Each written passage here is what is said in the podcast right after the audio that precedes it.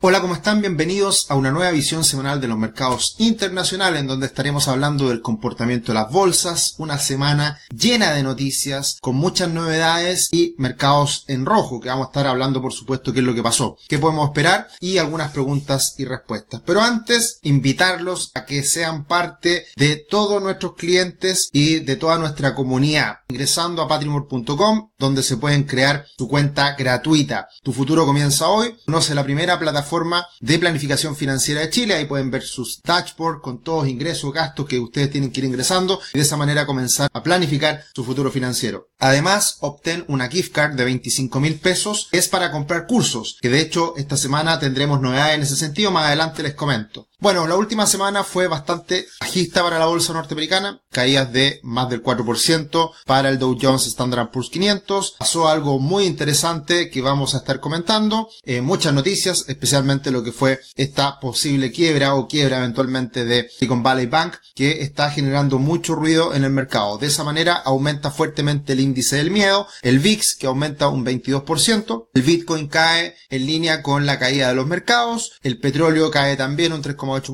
el oro se fortalece, que hace un poco contrapeso con esta caída de los mercados, más riesgo, el oro se recupera y el cobre cae un 1,5%. El tablero está absolutamente rojo, no se salva prácticamente nadie, solamente algunas excepciones, que evidentemente siempre las hay, porque cada empresa tiene sus propias circunstancias, sus propios movimientos y sus noticias que también pueden ayudarlo o desfavorecerlo en algunos casos. Pero quiero que se detengan en la parte inferior de la izquierda, en el sector financiero, en donde estamos viendo caídas muy importantes en varios bancos, dentro de los cuales destaca por supuesto JP Morgan con un 7, Bank of America con un 11, Wells Fargo con un 11 también. La verdad que la caída fue bastante severa en la última semana relacionado al sector bancario. Y todo esto en medio de la gran disyuntiva que tienen los bancos centrales hoy en día. Acá hay una mezcla bien interesante que hemos ido conversando semana a semana de lo que ha ocurrido con los datos económicos, con la evolución de si tendremos una recesión o no y por supuesto también con la inflación. Y por eso el gran debate está concentrado hoy día en cuánto van a subir las tasas los bancos centrales. Jerome Powell 25 puntos, Christine Lagarde en Europa 50 puntos bases, está por verse y todo eso toda esta teleserie, si se quiere, va a ir destrabando poco a poco en función de lo que esté ocurriendo con los bancos en Estados Unidos, con la inflación en Estados Unidos y con los datos macroeconómicos que seguimos conociendo. Pero sin lugar a dudas, lo que ha tomado mayor relevancia hoy en día es lo que ha ocurrido con el Silicon Valley Bank. Es un banco muy grande que tenía muchos depósitos y que lamentablemente empezó a llegar señales poco auspiciosas que hacen de este banco ser intervenido. Esta quiebra, que, ya al parecer es inminente, eh, vendría siendo la segunda quiebra más grande de un banco en Estados Unidos, con activos de más de 200 billones. Eh, y eso es lo que precisamente hoy día preocupa porque en este banco estaban puestos los ahorros, el dinero de muchos venture capital, de muchas empresas ligadas al mundo del venture capital, del emprendimiento y de todo esto que se generó en el último tiempo eh, en Estados Unidos ligado a la tecnología. Todo esto ocurre en medio de inversiones que hizo el banco en, renta fija y que no estaba hoy en día eh, obteniendo los resultados relacionados al aumento de tasa y por lo tanto tuvo que liquidar una suma importante de dinero y de esa manera hacer una pérdida que era algo así cercano a los 2 billions y, que eso era prácticamente todos los ingresos del año anterior. Entonces, evidentemente esto sembró la duda y empezó a sembrar el pánico, lo típico que ocurre cuando hay dificultades en el sector bancario, eh, rápidamente los rumores se esparcen y de esa manera hay corridas bancarias y es por ese motivo el que los bancos quiebran. No es necesariamente porque no tengan el dinero, sino que porque no pueden hacer frente a los pagos y a toda la necesidad de liquidez que eh, en ese momento. Entonces, lo más probable es que esto se resuelva siendo adquirido este banco por otro banco más grande. Al final, esto es una crisis de confianza que no debe ir aumentando y por lo tanto generando más incertidumbre. Eso se ataja rápido y ya vimos que el 2008-2009, a pesar de todas las dificultades que se vivió en ese momento en el mercado bancario de Estados Unidos, solucionó y la idea es que se solucione rápido, porque si es que esto empieza a esparcirse, eh, obviamente que eh, los problemas pueden ser mucho mayores. Y esto eh, evidentemente en los bancos más chicos eh, está generando obviamente incertidumbre, pero en la banca en su conjunto. Y acá tenemos el sector financiero de Estados Unidos eh, eh, a, a, través de su ETF XLF,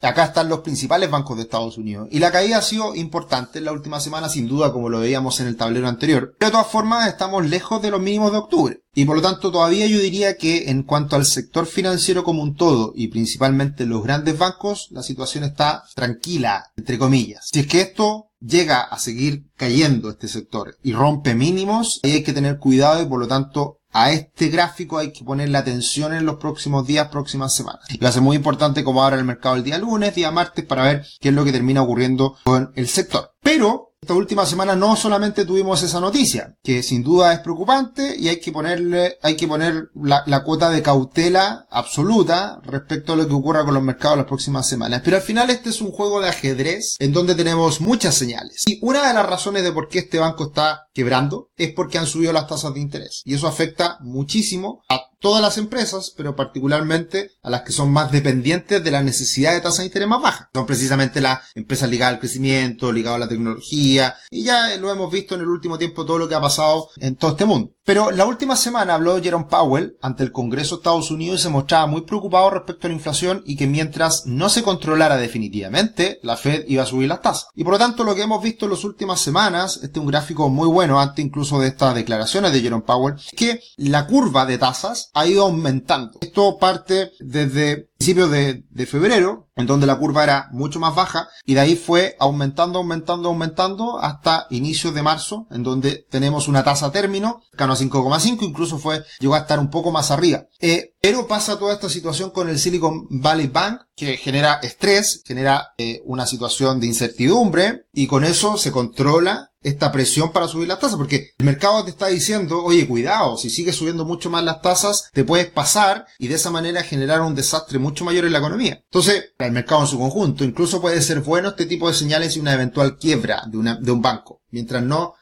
mientras esta situación no, no se nos descontrole, ¿ya? Eso es muy importante. Y luego tuvimos los datos de empleo que fueron más bien mixtos, pero de cierta manera también dan cuenta de que el empleo puede empezar a sufrir en el futuro, hay más gente buscando trabajo y, por lo tanto la tasa de desempleo aumentó, lo cual también relaja un poco esta situación eh, relacionada a las tasas de interés. Entonces, en resumen, ¿qué es lo que pasó esta última semana? De venir subiendo con mucha fuerza el bono del tesoro de 10 años a sobre el 4%, cayó rápidamente a 3,7. Por lo tanto, el, el, mercado nos está diciendo, cuidado Jerome Powell, no subas tanto las tasas porque se nos puede descontrolar esto. Por lo tanto, el mercado está anticipando que la Fed va a tomarse con calma las próximas reuniones. Anticipaba que en la reunión de marzo, en una semana y media más, la tasa subiera en 50 puntos bases, ahora ya está nuevamente en 25 puntos bases. Entonces, esos son los cambios que se están generando y por eso hemos hablado todos estos últimos meses de la Fed, de las tasas de interés, de Jerome Powell, porque sin lugar a dudas, que más menos tasas de interés afecta mucho a la economía, afecta mucho a los mercados en su conjunto.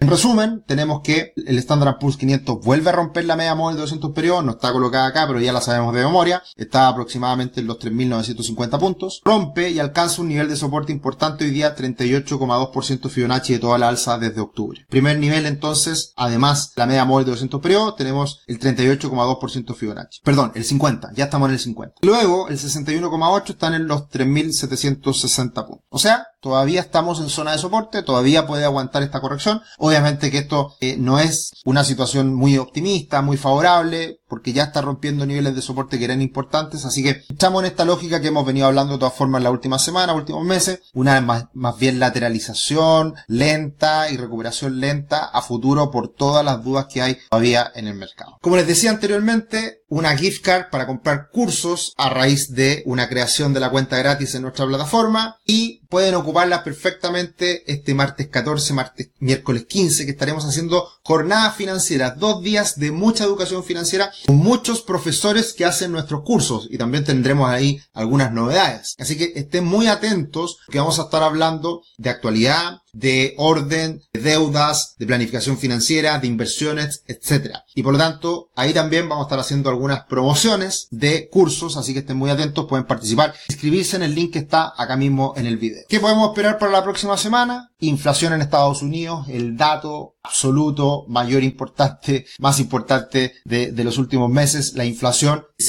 se espera que siga cayendo, en este caso al 6% en los últimos 12 meses. Así que, si es que sale ya dentro de lo esperado, una buena noticia. Esperemos que salga mejor de lo esperado, o sea, una inflación un poquito más baja incluso. Además, tenemos muchas noticias importantes en la próxima semana, pero sin lugar a dudas, lo que va a marcar la pauta es la inflación de Estados Unidos del mes de febrero. Y, por supuesto, con la caída que hemos visto en los últimos días en los mercados, ya estamos entrando en extremo miedo en, en el Fear and Greed, eh, que es un índice que siempre le estamos echando una mirada y por lo tanto estamos en una situación un poquito más delicada, compleja, más cautela de parte de los inversionistas y eso es bueno, porque este es un indicador de sentimiento contrario. Si hay mayor temor, mejor momento para invertir. Si hay mayor optimismo, es mejor momento para desinvertir. Así que estamos entrando en una zona interesante y se pueden dar oportunidades precisamente a portas de esta cifra de inflación. Si sale buena, evidentemente va a ser un muy buen, una muy buena noticia para los mercados. Y además, desde ya hacemos el lanzamiento, primer, primera mención a este encuentro inversionista inmobiliario que será el 22 de abril en el Hotel Renaissance. El año pasado hicimos un evento para inversionistas financieros, ahora inversionistas inmobiliarios